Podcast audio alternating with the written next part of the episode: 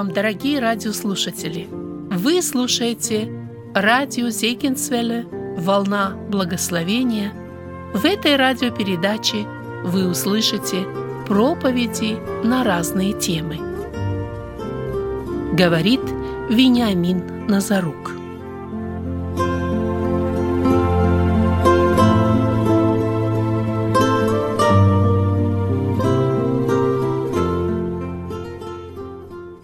Продолжаем наше рассуждение на текст Писания, послание римлянам, 8 глава, 29 текст. Все, все нашли, да, братья и сестры? 8.29. «Ибо кого он предузнал, тем и предопределил быть подобными образу Сына Своего, дабы он был первородным между многими братьями». Мы говорили о том, что Бог создал человека по образу и по подобию своему. И частицу своего естества, теми качествами, которые обладает Бог, Бог наделил человека способностью мыслить, способностью принимать решения, способностью говорить, воспринимать окружающий мир, иметь отношения с Господом. Бог наделил нас этим – Единственная цель, которую преследовал Бог, создавая человека, Он создал его для общения с собой. И мы прекрасно знаем о том, что грех разрушил эти прекрасную гармонию взаимоотношений человека с Богом. И вот эту потерянную связь пришел восстановить Христос. Да, люди пытались до Христа, пытались много раз как-то приблизиться к Богу. Но в полноте это возможно лишь Тогда, когда Дух Святой поселяется в сердце человека и открывает ему образ Божий, который для нас сегодня понятен в лице Иисуса Христа. Итак, Бог говорит. Бог говорил, и Бог будет говорить всегда. Как говорит Бог? И если мы прочитаем послание евреям, первую глава, посмотрите, как говорит Бог. Первый текст и второй. Бог многократно и многообразно. Заметим это слово. Бог говорит многообразно. Бог не говорит одинаково всегда. Бог говорит через обстоятельства. Бог говорит через болезни. Бог говорит нам через других людей. Бог может сказать нам через ангела. Бог говорит через свое слово. Бог издревле говорил людям в пророках. И это Он делал не один раз, это Он делал многократно. Об этом говорит этот текст Писания. Бог многократно и многообразно, говоривший издревле отцам в пророках, в последние дни сии говорил нам в Сыне которого поставил наследником всего, через которого и веки сотворил. Итак, мы жители последних дней. И Бог обращается к нам через Сына Своего Иисуса Христа, который, придя на эту землю, оставил нам свое учение. Итак, Евангелие от Иоанна, первая глава. Это то, что мы узнаем о Христе. Первая глава. В начале было Слово, и Слово было у Бога, и Слово было Бог. Заметьте 14 текст. И это Слово, которое было у Бога и которое есть Бог, это Слово стало плотью и обитало с нами. Полное благодати и истины, и мы видели славу Его, как славу единородного от Отца. Это слово стало плотью. И когда мы читаем в этой же первой главе, 18 текст, смотрите, Бога не видел никто никогда.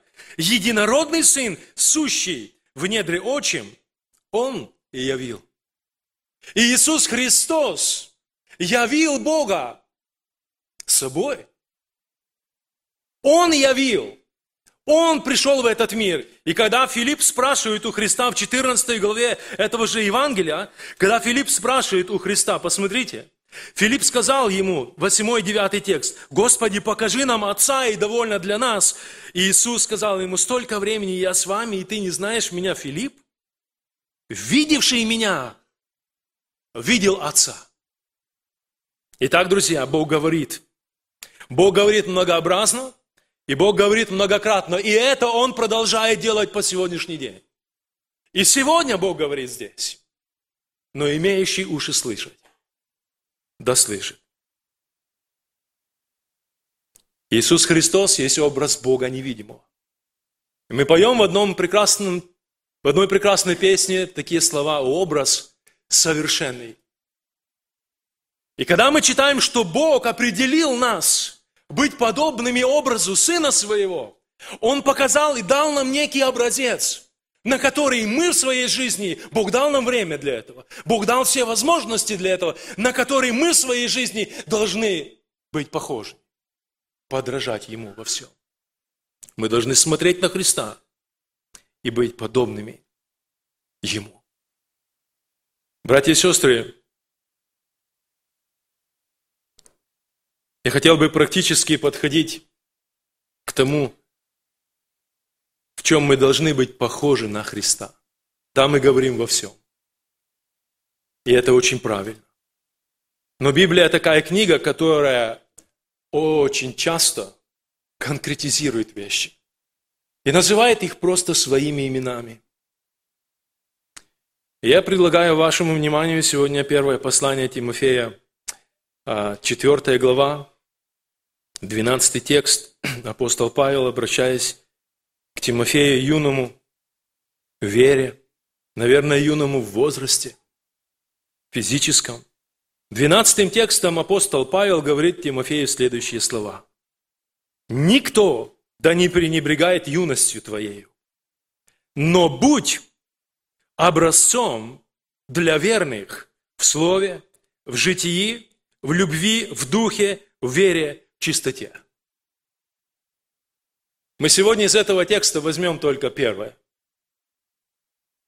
Будь образцом для верных в Слове. Братья и сестры, почему в этом тексте Писания не сказано «Тимофей, будь просто образцом в Слове»? Почему апостол Павел добавляет определенный штрих здесь и подчеркивает это этим словом «будь образцом для верных»? Я думаю, что вот как раз среди верных должны существовать эти самые высокие стандарты.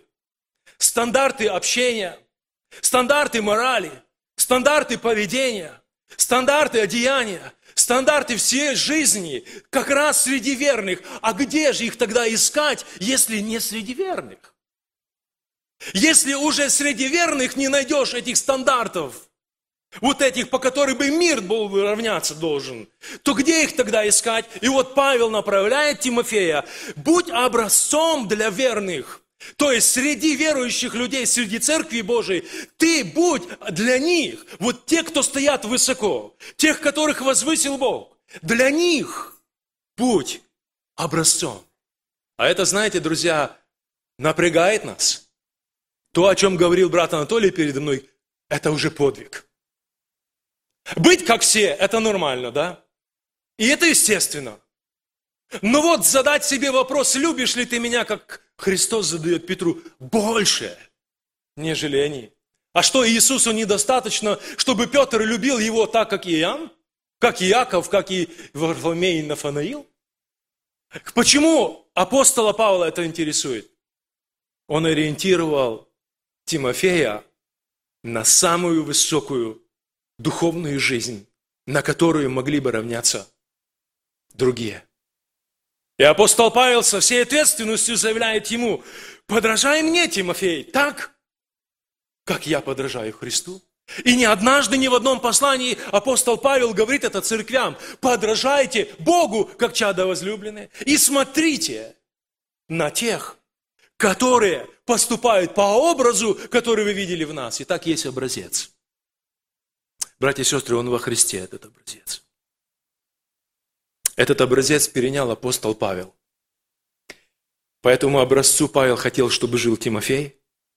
По этому образцу сегодня Павел ориентирует нас жить.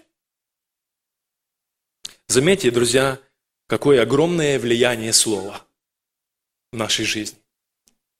И когда я только открываю первую страницу Библии, посмотрите, сколько мест только в этой главе одной. Например, седьмой текст, девятый текст, одиннадцатый текст, четырнадцатый, пятнадцатый, двадцать четвертый и много текстов. Сказано так, несколько слов. «И сказал Бог, и стало так». Заметьте, какое огромное влияние силы слова, Божьего слова было при сотворении. Лишь только слово сказал Бог. И сказал Бог, и стало так. Братья и сестры, это не только Слово Божье, оно имеет силу творить что-то. А, это Слово от Бога, оно имеет огромную власть в духовном мире. Давайте мы откроем Евангелие от Марка. Евангелие от Марка, первая глава. Посмотрите 23 текст. В синагоге их был человек, одержимый духом нечистым, и вскричал, «Оставь! Что тебе до нас, Иисус Назарянин? Ты пришел погубить нас? Знаю тебя, кто ты, Святой Божий». Но Иисус запретил ему, говоря, «Замолчи! и выйди из него. Тогда дух нечистый, сотрясший его, вскричав громким голосом, вышел из него. Братья и сестры, перед Христом стоял человек. И Христос обращался не к человеку. Христос обращался к духу нечистому, который жил в этом человеке. И силой своего слова бесы повиновались Христу силой Слова Божьего. Слово имеет огромное влияние на духовный мир. Оно имеет огромное влияние на бесов. Вот потому они трепещут сегодня пред силой Божьего Слова. Они прекрасно понимают, какая сила сокрыта в этих словах. И они знают, что силой этого слова они содержатся ко дню суда для наказания.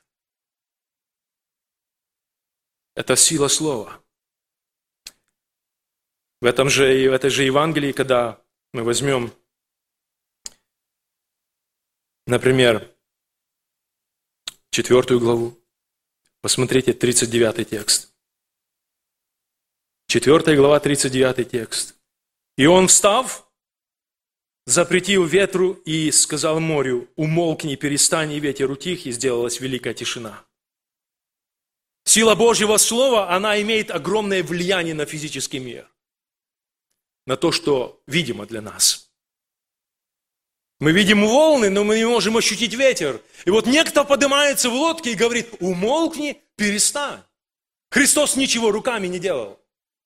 Христос сказал только слово. И когда мы читаем эту историю, когда подошел к нему человек и говорит, учитель, ты скажи только слово, скажи только слово, и выздоровеет слуга мой, Посмотрите, этот человек, его сердце зародилась огромная вера в то, что Слово от Бога имеет огромный вес при исцелении болезней. Ты скажи только Слово, и выздоровеет слуга мой. Братья и сестры, когда я открываю Евангелие от Луки, пятую главу, я смотрю еще одно событие. Войдя в одну лодку с третьего текста, которая была Симонова, он просил его отплыть несколько от берега, и Сев учил народ из лодки. Когда же перестал учить, сказал Симону, отплыви на глубину и закиньте сети свои для лова. Симон сказал ему в ответ, наставник, мы трудили всю ночь и ничего не поймали, но по слову твоему закину сеть. Можно было бы состязаться с Христом, потому что все-таки силы отданы целая ночь. Ушла напролет и безрезультатно. И Петр говорит, что мы трудились всю ночь, но, он ставит запятую, и он говорит, но, по слову твоему.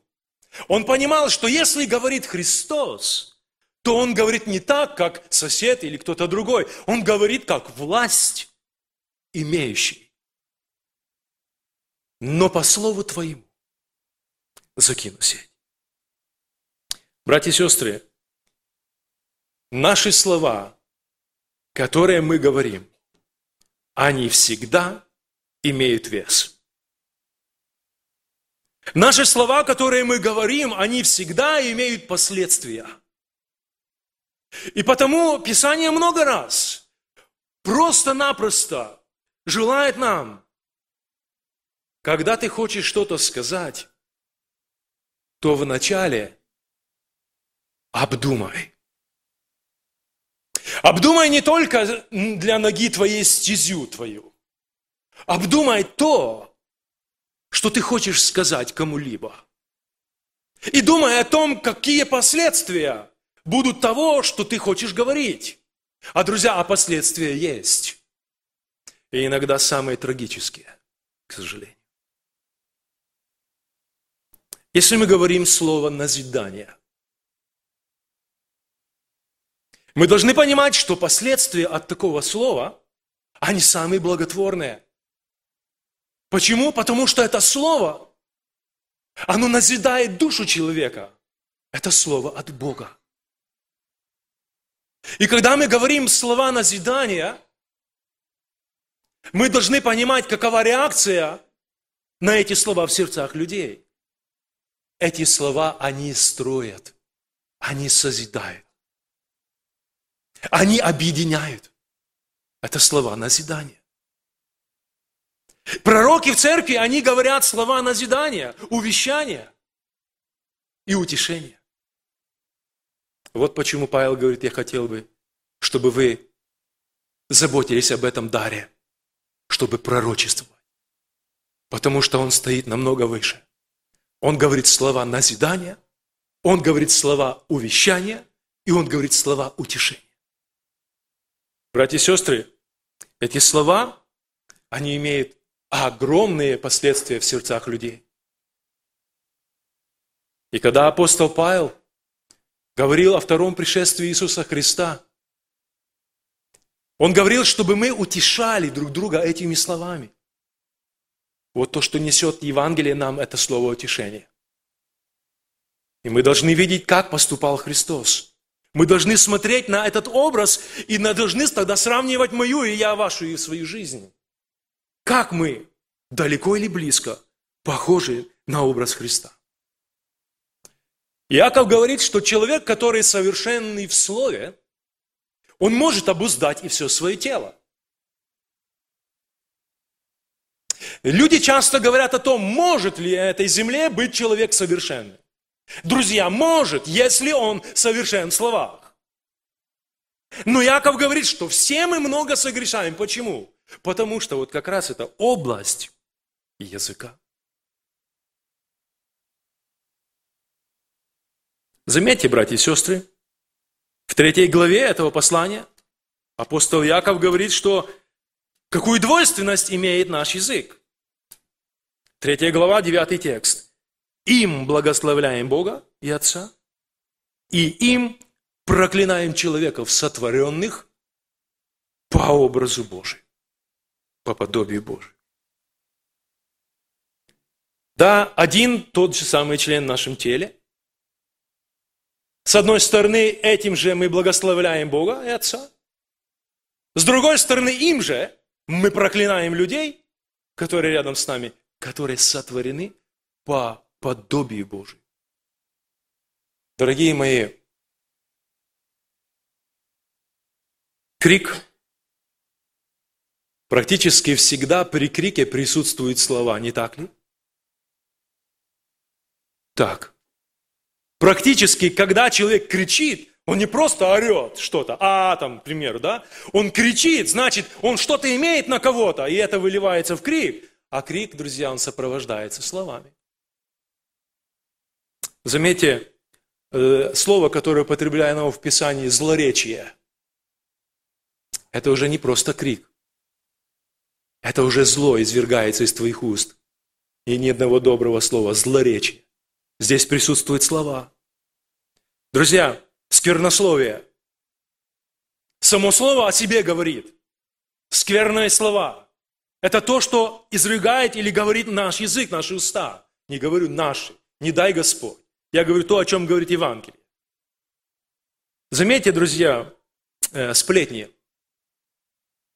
Здесь всегда присутствуют слова. Друзья, раздоры. Здесь тоже присутствуют слова. Разногласия. Здесь тоже слова присутствуют. Клевета. Есть здесь слова или нет? О, как их много. Обман. Зачастую здесь присутствуют слова. Друзья мои, лжесвидетельство – это то состояние, где присутствуют слова. Проклятие. И многое другое, то, о чем говорит нам Евангелие, здесь присутствуют слова. Но у меня вопрос. Что из этого списка, неполного, очень неполного, я могу применить ко Христу? Глупый вопрос, правда? Тогда нахожу ли я себя где-нибудь в этом списке? Если я не могу это отнести ко Христу, то Евангелие говорит нам, какой Христос, таковы и Христовы. Вот оно, подобие, к чему определил нас Бог, быть подобными образу Сына Своего. И дабы Ему быть первородными между многими братьями, это говорит о том, что Иисус идет впереди. Я иду за Ним, мы говорим по Его следам. След след. Я копирую, я точно делаю то, что делал Христос. И я когда начинаю наблюдать, как говорил Христос, какие слова говорил Христос, и начинаю сравнивать свою жизнь, где-то не вяжется иногда.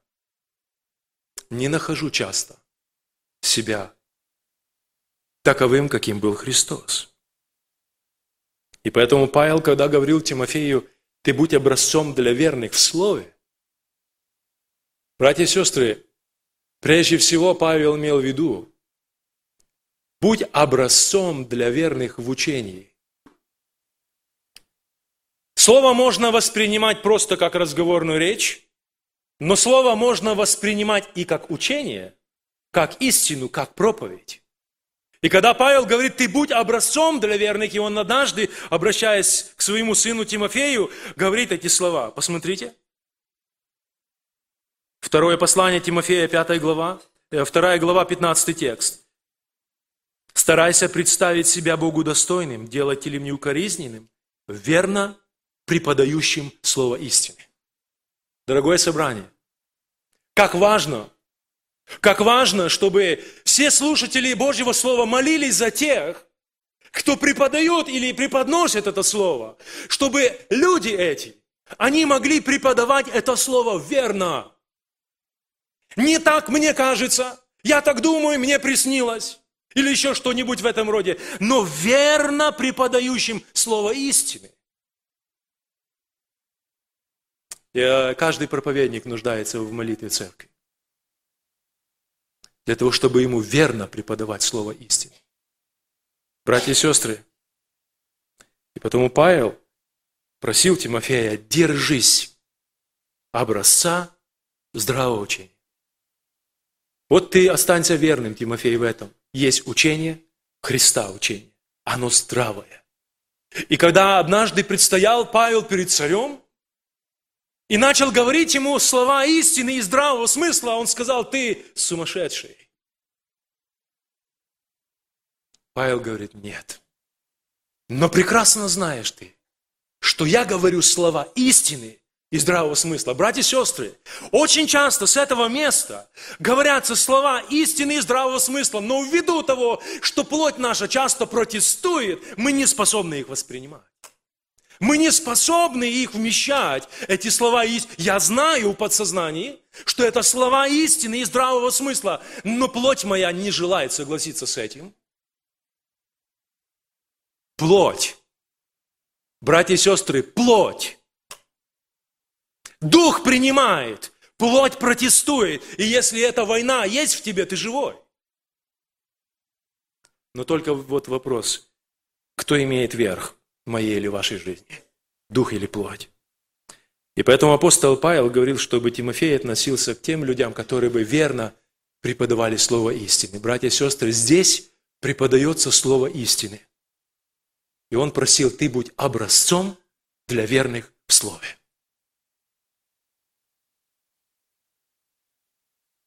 Некоторые люди,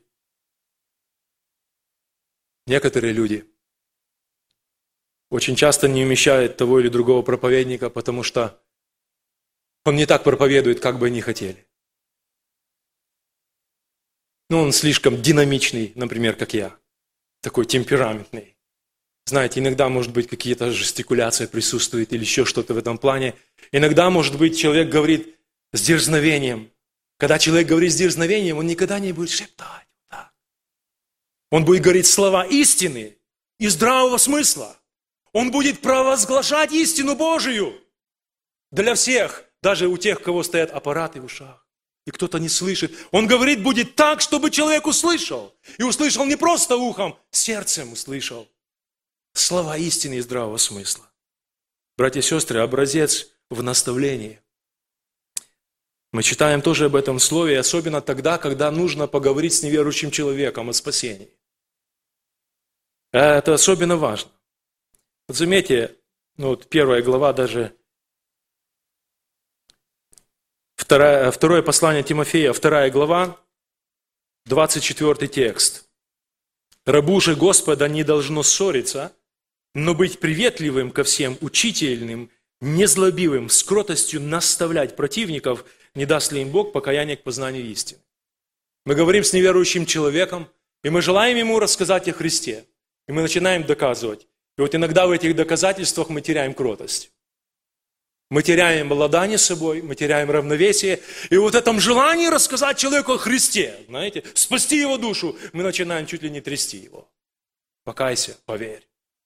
С кротостью наставлять противникам. Иногда у меня этого не хватает. Да, к сожалению. Я тоже такой эмоциональный, я желаю донести человеку эту евангельскую весть. Хочу ему рассказать так, чтобы это стало ему понятно. Убедить его в этом, что Христос Спаситель. Но вот как раз апостол Павел говорит с кротостью. То есть наставление в словах, когда мы что-то говорим кому-то, оно должно быть обязательно таким. Апостол Петр говорит нам, что когда мы говорим о чем-то или проповедуем что-то, мы должны говорить не от себя. Мы должны говорить от имени Бога. И поэтому он говорит, что говорит ли кто, говори как слова Божьи. Вот в чем, друзья, суть.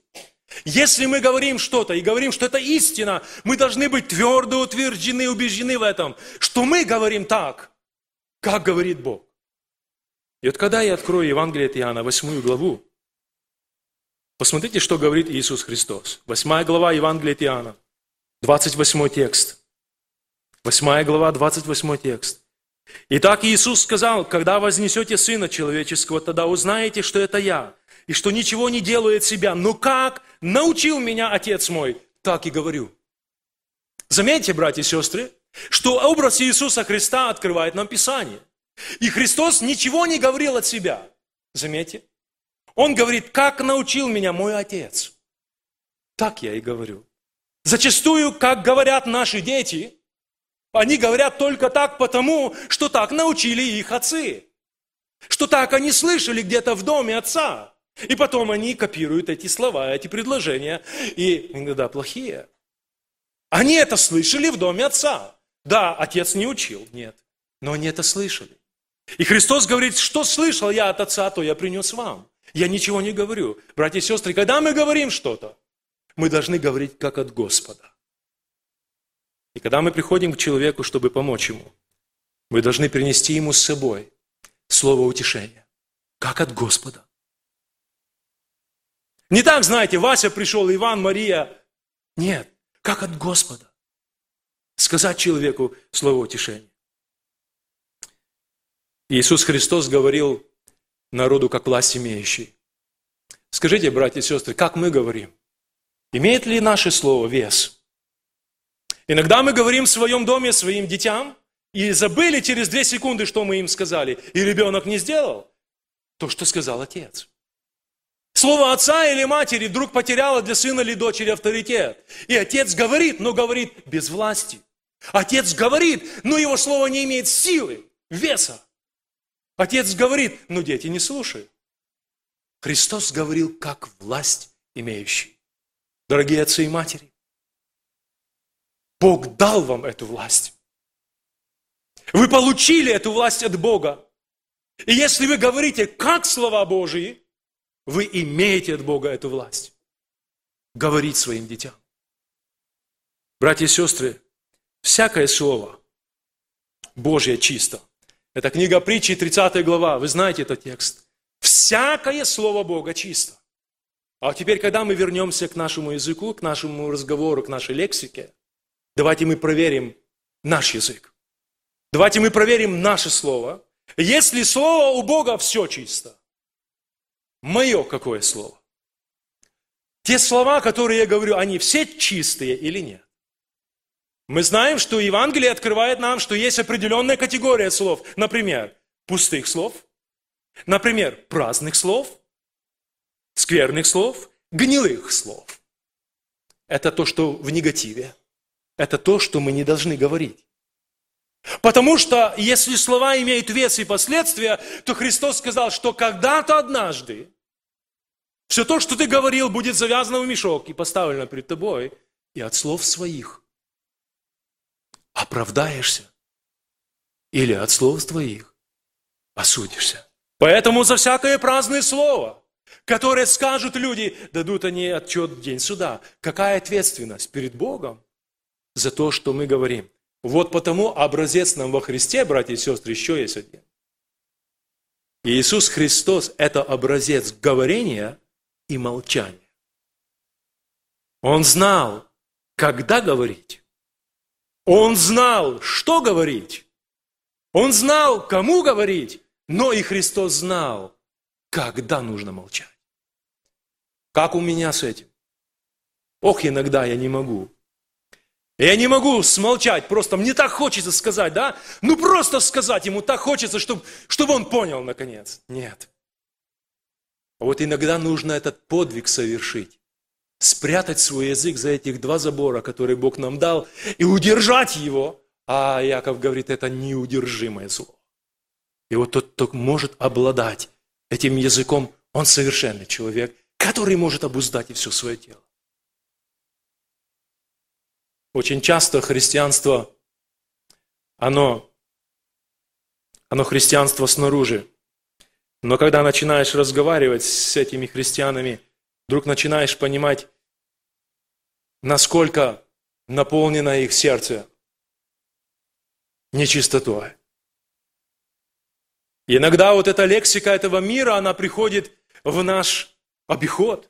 Иногда лексика этого мира, друзья, она становится нашей почему-то. И мы начинаем употреблять жаргоны, мы начинаем употреблять, это не мат, нет, но это такие слова-паразиты. Да? И очень их много за всякое праздное слово. Я буду отвечать перед Богом. И это моя личная ответственность перед Господом. И мы поем такой гимн, что за мысли, слова и движения ответ Он потребует с нас. Братья и сестры, я хотел бы, чтобы наша речь нас обличала. Однажды сидел апостол Петр у костра и грелся во дворе первосвященника. И когда он разговаривал с этими людьми, поддерживал разговор, знаете, чтобы не быть чужим, он поддерживал разговор этот. Видимо, что-то было особое. Это не просто был галилейский диалект, нет. Знаете, это не просто человек с Украины, там у него акцент, когда он по-русски разговаривает, нет. Нет. Речь апостола Петра, она от, отличалась от того разговора около костра. Иногда бывает так в нашей жизни, что мы, не желая чувствовать себя оторванными, чужими, мы стоим в этой компании, которая, так говорю прямым языком, травит анекдоты, и мы поддерживаем иногда это. Но когда я начинаю говорить, моя речь, она должна меня обличать. Моя речь, она должна меня обличать. Она должна открыть всем присутствующим, что я человек Божий что я говорю слова Божьи, что я говорю как власть, имеющий от Бога говорить слова истины и здравого смысла. И что я имею власть от Бога обличать своим присутствием мир. Вот. И одно из назначений церкви. Мы сейчас будем молиться Богу. Всегда находились люди, друзья, и даже во времена Христа, которые пытались Иисуса уловить в словах. Пытались докопаться. И подыскиваясь под, ним, под него, так написано, пытались уловить его в слове. Я знаю, что здесь есть такие тоже. Они везде есть. Они фиксируют каждый твой шаг, каждое твое движение, каждое твое слово. Но не для того, чтобы помочь тебе. Для того, чтобы потом, в удобный момент, уколоть тебя этим. Так хотелось бы, друзья, чтобы мы помолились одной молитвой. Это последнее место, которое я читаю, книга Псалтырь, 18-й псалом. 18-й псалом, 15-й последний текст. «Да будут слова уст моих и помышления сердца моего, благоугодный пред Тобою, Господи, твердыня моя и Избавитель мой. Если я буду иметь желание молиться этой молитвой, то тогда Господь на моей стороне. Он поможет мне говорить всегда слова истины здравого смысла. Он поможет мне говорить всегда слова добрые. Он поможет, чтобы речь моя, она была с благодатью приправлена солью. Он поможет говорить мне слова жизни, нести слова утешения. Он поможет говорить мне, знаете, братья и сестры, ясно, четко и понятно. Бог поможет мне. И если я буду молиться Ему этой молитвой, да будут слова уст моих и помышления сердца моего благоугодны пред Тобою, Господи. Итак, Бог определил нас, людей в этом мире, церковь свою, быть подобными образу Сына Своего.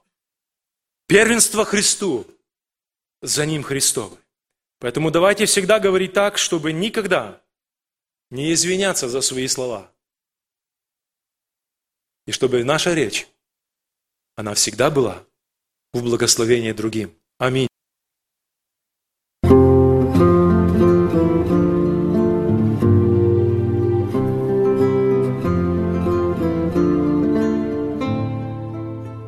Слушали радио Зегенсвелле «Волна благословения», город Детмалт, Германия.